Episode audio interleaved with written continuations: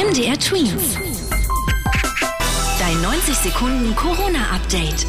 Schon in der kommenden Woche soll es womöglich eine Impfzulassung auch für jüngere Kinder geben. Damit rechnet die Bundesregierung. Der BioNTech-Impfstoff soll demnach für Kinder zwischen 5 und 12 Jahren verfügbar sein.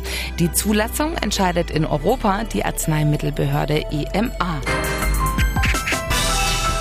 Der Deutsche Lehrerverband fordert einheitliche Corona-Maßnahmen an allen Schulen. Es muss klar sein, ab welchen Inzidenzen eine Maskenpflicht gilt. Das fordert der Präsident des Lehrerverbandes vor der am Donnerstag anstehenden Ministerpräsidentenkonferenz. In Sachsen wurde die Corona-Überlastungsstufe in Krankenhäusern erreicht. Mit 742 ist damit die 7-Tage-Inzidenz die mit Abstand höchste in ganz Deutschland. Damit gelten ab Freitag verschärfte Corona-Schutzmaßnahmen sowie Kontaktbeschränkungen. MDR Twins.